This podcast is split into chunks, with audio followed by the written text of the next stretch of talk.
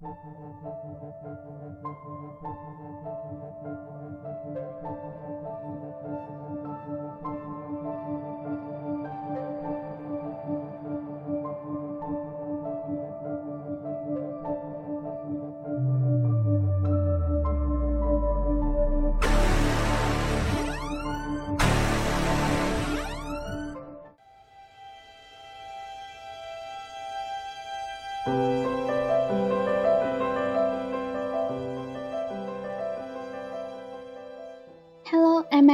的听众朋友们，大家好呀！欢迎收听今天的小麦的印钱功课栏目，我是杏子，我是蜜道里。今天呢，想要跟大家一起来聊聊的这部电影，其实我觉得特别适合这个季节，就跟春天一样，温柔又清脆，让人联想到希望和勇气。是的，而且作为老二次元呢，这部片子其实我已经期待非常久了，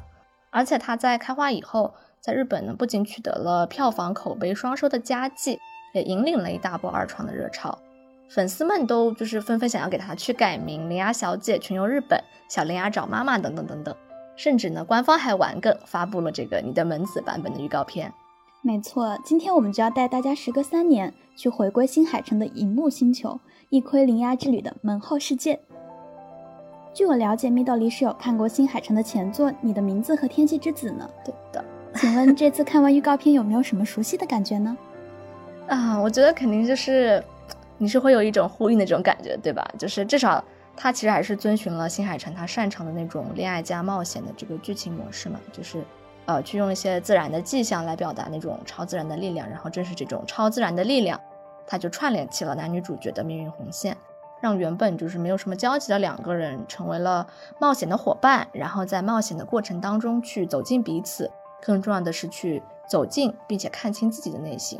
然后包括呃，其实我们可以看到，就是那种长跑的镜头，然后还有女主角林雅她去扎头发的这样的一个镜头，其实都是有跟就是你的名字和天气之子，我觉得是有呼应。对，是的，铃芽之旅这次它是遵循了一贯的恋爱加冒险的模式。电影呢，它讲述了十七岁的少女林雅偶然遇到了神秘的闭门师草太，她一路历险呢，凭借勇气关上了给人类带来威胁的灾难大门，拯救世界，同时也拯救了自己喜欢的男生。在旅途中与过去和解并成长的故事。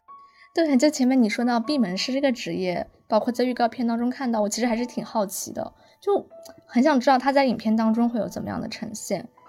不过就是在预告当中，感觉他这个拯救世界的场面真的就比以前大了很多，超级大场面。对，就感觉如果是 IMAX 影厅那种超大的屏幕看，应该是会非常非常爽的。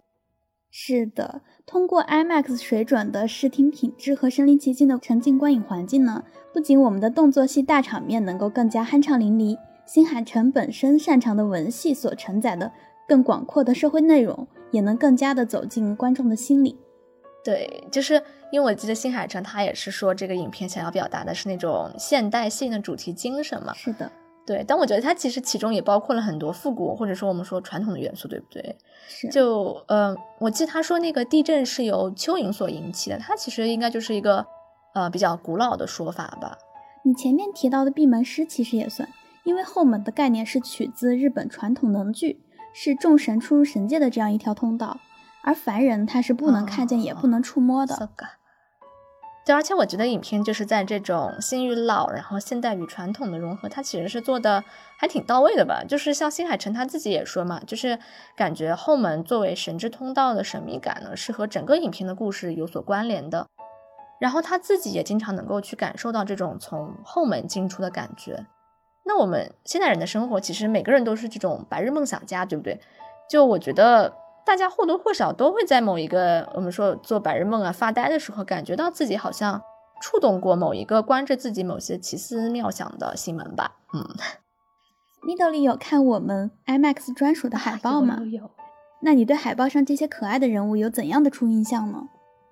对我其实还觉得我们这次 IMAX 的海报挺特别的，那就是像那个四张一组的那个胶片嘛，它其实就是去提炼出了灵雅、草太，然后我们可爱的猫咪大臣和三条腿的这个小椅子这样四个最重要的角色。那其实影片就是以此来串联起林雅和他未曾料想到的这个周边的广阔世界的。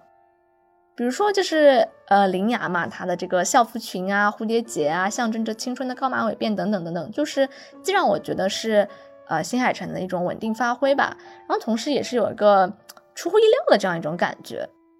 然后就跟大家分享一个比较没什么用但是很搞笑的这种冷知识，就是从语言学的角度上来讲，我们以那个阻塞音结尾的名字，就是比如说以呃萨卡嘎结尾的这些名字，会让人觉得是那种。就是傲娇大小姐系的那种角色，然后，但如果我们的名字是以就是妈呐这些响音结尾的话呢，就是会让人更多的觉得是那种萌系的超级可爱的元气小姐姐。然后所以说林阿小姐那个 Suzume 桑的那个 m 结尾嘛，它其实就是一个响音，但是它名字里有包含了很多的那个阻塞音，所以我猜会不会某种程度上它其实就是那种以。那个懵懵懂懂、大大咧咧的这个元气可爱形象为主导，然后但是某些时候用那种傲娇小表情的非常可爱的 J.K. 少女也说不定。反正我猜的，嗯，米道利他的这个说法让我真的很感兴趣。对，而且我觉得就是比较特别一点在于，就是不管是你的名字也好，天气之子也好，他们的那个海报、预告，甚至是在整个完整的影片当中，男女主角都有一种会对照的这样一种视觉效果，以及故事本身的这种对称结构。但是在《铃芽之旅》目前释出的海报和预告当中，我们看到的铃芽小姐她其实是有了一个更加大女主式的一个活跃表现，然后更多的表现出了一种独当一面的战斗姿态。那相比之下，就是草太她蜷缩的身体语言，会让我们更容易去猜测她是不是代表了就是被保护的一方，或者说是生活当中不如意的一面，以及或者呃那种神的孤独感或者怎么样的。这样看来的话，我还蛮期待二人的对手戏的。其实你这样的形容可能会让我觉得有一种互相救赎的感觉在。对，而且就是我们前面说到草太嘛，就是它其实是一款，嗯，我非常喜欢的一种就是二次元男主的外形吧，就是长发加泪痣，对吧？然后加睫毛，就很超级二次元，然后超级日系，会让人觉得非常的温柔与神秘吧。然后，当我看海报的时候，我其实是没有想到他后面都要以那个三条腿小椅子的形态出击的。这个帅哥真的是很容易就错过了。然后我我也没有想到他那个就是小凳子的那个形态，其实是那只看上去非常可爱的像吉祥物一样的小猫咪变的。我以为他是陪他们一起冒险，没想到他是捣乱的。嗯，而且就是预告片里面看到那个猫咪说完那个 “suzume ski”，然后就把草太封印了。啊，就是让我觉得你们是在争宠吗？对，就是这样一个感觉。而且你想，他能把草太封印，就说明他的那个力量比草太还要强嘛，就对他好奇心就更加大了。毕竟我们二次元是盛产猫神大人的，听起来真的很可爱了。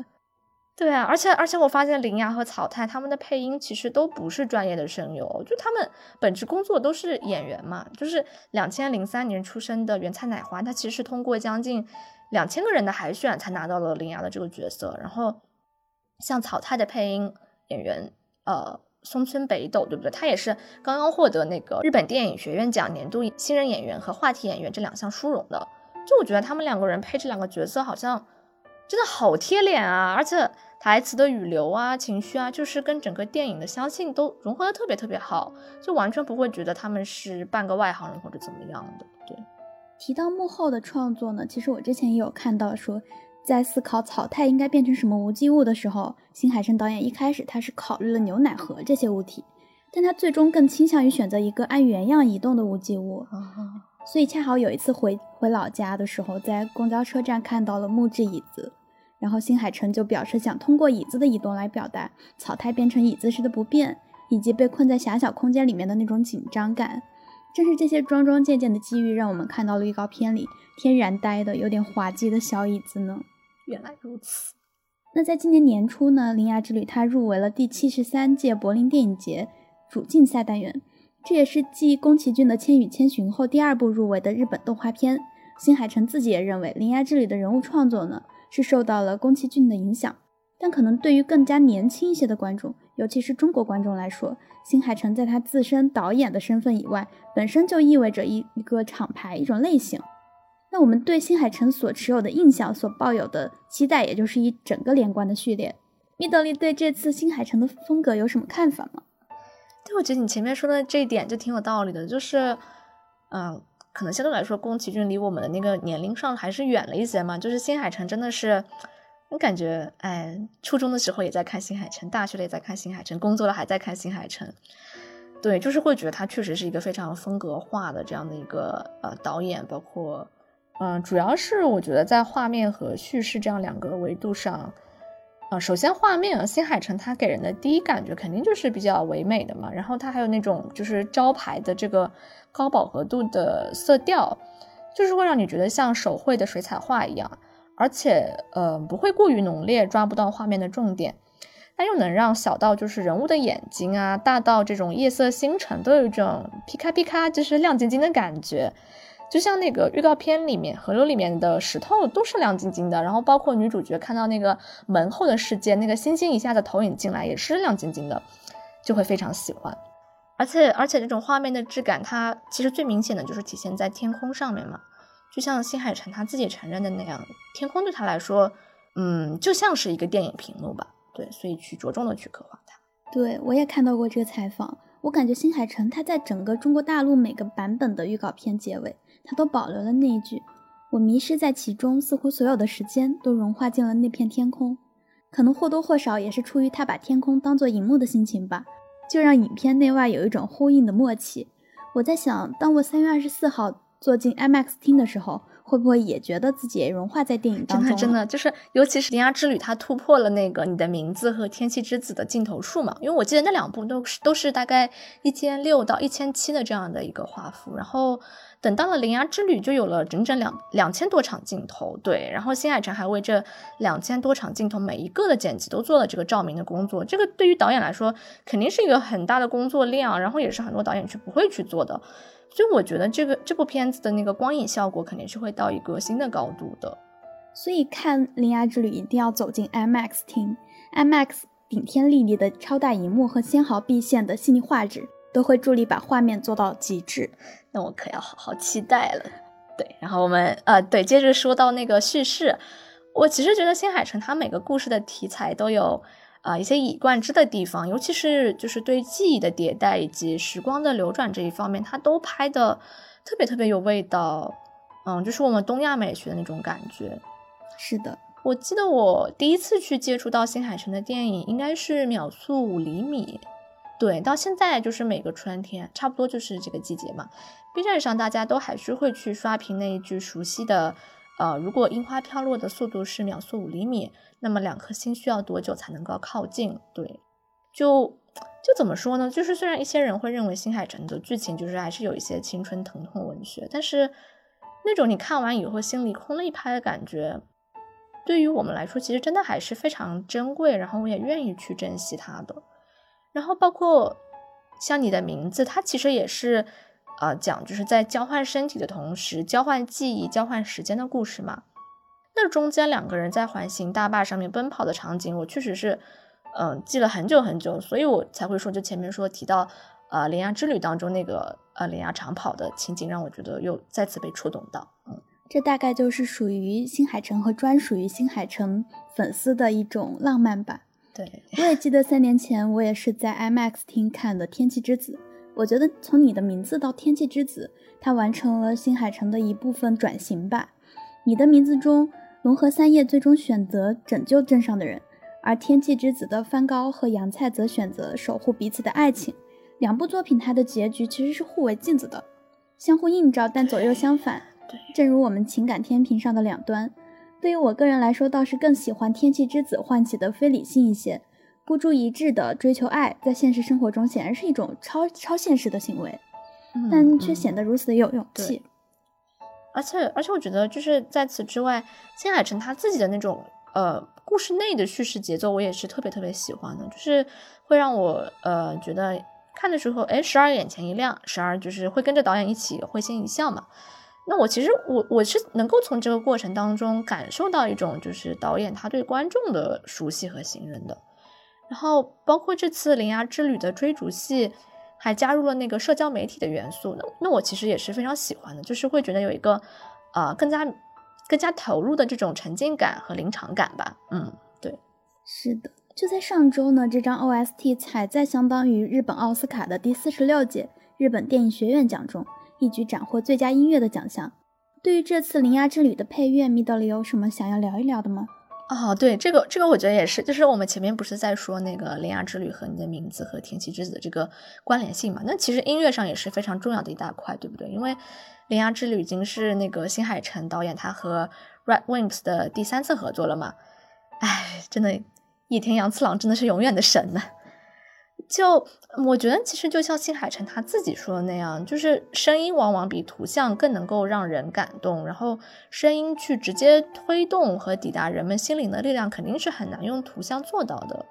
嗯，所以说新海诚他自己在制作电影的过程当中，就是把声音放在一个很核心的位置上去考虑的。啊，比如说他就是会先从对话开始，他会自己把每一句对白念出来，然后去根据他对话的节奏来剪辑镜头。那他也是在电影制作的最初就和野田洋次郎沟通好了音乐的节奏和风格来搭配对话，所以说这个 OST 才会这么的契合电影的，呃一切的这个节奏和画面。而且，嗯，这也是新海诚作品如此卖座的原因吧？对，我觉得肯定有这方面的因素嘛，因为电影是一个视听的这样一个盛宴，而且而且我去年看那个。《铃芽之旅》的 OST 刚刚在各大音乐平台上试出的时候，就是大家就纷纷开始那个在评论区开始了三年一度的看歌名、听歌、猜剧情环节。对，就大家都在交流，哎，放这首歌的时候会是一个什么样的画面？然后这里是一个什么样的剧情？我觉得这种互动也是，就是会让大家都，嗯，怎么说呢？就是加重大家的期待，然后更想去看这部影片。是的，我当时就是其中的一员。我等到上线以后就马上花钱买了，主题曲太好听了，我必须拥有。对的，我觉得《铃芽之旅》这次的音乐可以用既清新又华丽来形容，就像预告片中出现的那样。铃芽呢是一个青春且勇敢的女主，无论是情感的羁绊，还是尚待她拥抱的过去，其实都是青涩与力量的碰撞。那这样的配乐呢，在片中应当是恰如其分的。是的，而且我觉得这次音乐就怎么说呢？它。有一种让你觉得很诚恳，但是很冷静，就是没有想要强硬的灌输给你那种感觉。然后，它的音乐风格是很空灵的，但是你听上去就感觉很可靠，就是你的心有了着落的那种，大概这样一种感觉吧。而且它就是我们说就是呃真正填了歌词的这四首歌嘛，它其实歌名啊，包括内容，就是对应了四组人物关系。那它可能我们发现，就除了。呃，就是林雅对草太，草太对林雅，然后还有他们彼此心意沟通的这三首歌之外，他还有一首其实是专门送给那个环阿姨的嘛。那所以说，我看了这个 OST 的话，我其实也会很期待影片当中对于亲情描写的这样的一部分。嗯，对，大概是这样。那我们也知道，其实这次《铃芽之旅》它的配乐呢是不只有清新风格的，呃，让人一听就觉得如沐春风啊。那其实它也有一些比较激烈的音乐，让你一听就觉得正在战斗中。对。那我们也知道，《铃芽之旅》它这次的创作灵感呢，是直接来源于2011年3月11号的东日本大地震。虽然你的名字和天气之子也提及了灾难的主题，蜜豆里会期待《铃芽之旅》和前两部作品有什么不同吗？对，因为我觉得你前面提到那个，嗯，就是它是直接来源于一个现实当中的灾难，这个还挺重要的嘛。那我觉得它。呃，里面的这个灾难叙事就不会再像你的名字的那个彗星坠落那样，至少在画面上是比较温情脉脉的。然后也不会像是就是天气之子那样，让人有一种呃怎么说呢，就类似于那个就算大雨让整座城市颠倒，我会给你怀抱的这样的一个代入感吧。呃，我是觉得《雷芽之旅》它想要描写的灾难会更加真实，那那换句话说，也就是更加残酷。就像新海诚他本人所认为的那样，就是一方面他觉得是时候去拍这波影片了，因为即便地震已经过去了十二年，很多人的这个创伤还没有愈合。那另一方面，还有很多的年轻人，他其实正在忘记这场灾难。那他觉得是不是我们要去提醒大家，怎么能够在伤痛中记住他们，并且好好的生活下去？对，而且而且我觉得，就是新海诚他跟观众大荧幕所暂别的这三年，恰恰也是公共领域的灾难报道和我们个人生活的这种创伤性经验都非常集中而且痛切的三年吧。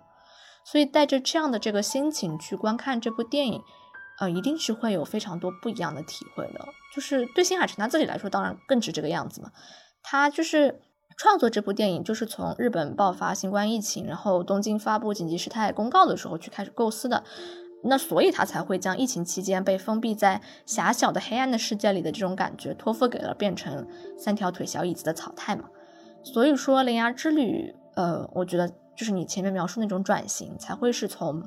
展现向内的美好，去转向向外去呈现不美好的一面。对我觉得这个就是他创作的动机的很大一部分。我非常同意，尤其是灾难呢，它其实只是激起涟漪的一个源头。而真正的重点其实是要去关注后续扩散的痛苦。是的，新海诚这次的创作，他就是要直面伤痛，用一用一群真实的人和一段引人共鸣的故事，去呼吁幸存者走出灾难的阴影，与过去的自己重逢并释怀。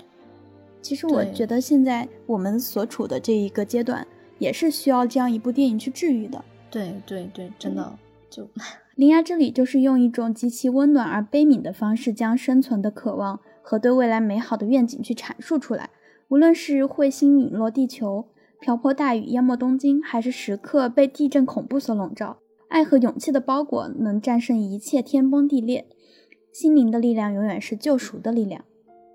对，所以说其实说到最后，就是为什么大家会觉得《铃芽之旅》可以改名《铃芽小姐穷游日本》，小铃芽找妈妈。呃，我觉得其实这个恰恰说明了这部电影背后埋下的主题，它是非常多元的，因此每个人都能够去产生自己的联想，然后，呃，有自己独属一份的触动，啊，当然也会找到就是呃适用于自己的一个答案吧。嗯，是的，那也就是在这个周末呢，新海诚导演他就将遵循三年前的约定，来到北京和上海，和粉丝深度交流关于铃芽的种种构思。面对面解答粉丝关心的各类问题，当然，我觉得大家最关心的应该是新海诚先生会不会像去柏林那样带上那把可爱的三条腿的小木椅子吧。那么最后的最后呢，让我们按照惯例为大家送上 IMAX 电台粉丝的专属福利吧。即日起订阅本专辑，在本期节目下方评论区以井号 IMAX 零压之旅井号开头，分享你最喜欢的一部新海诚电影，并说明原因。小麦将在二零二三年三月二十四号影院上映之际，选出十个优质评论，发放丰厚的 IMAX 专属礼包。收到中奖通知后，七天内未回复视为自动放弃。同时呢，我们 IMAX 电台也建立了微信粉丝群，加入粉丝群即可第一时间知晓 IMAX 相关影讯。群内更有观影招募、影票赠送、衍生品赠送等多种福利发放。如果你也想加入我们的话，就请添加管理员微信 IMAX 迷你麦。备注电台粉丝，管理员通过好友申请后就会拉你入群啦。好的，那么我们今天的节目到这里就全部结束了。期待在这个春日烂漫的季节与你相约映前线，和铃芽小姐一起跨越日本由南到北的阴前线，共赴奇幻冒险之旅吧。让我们和灵儿小姐一起去见喜欢的人吧。影院见啦，拜拜。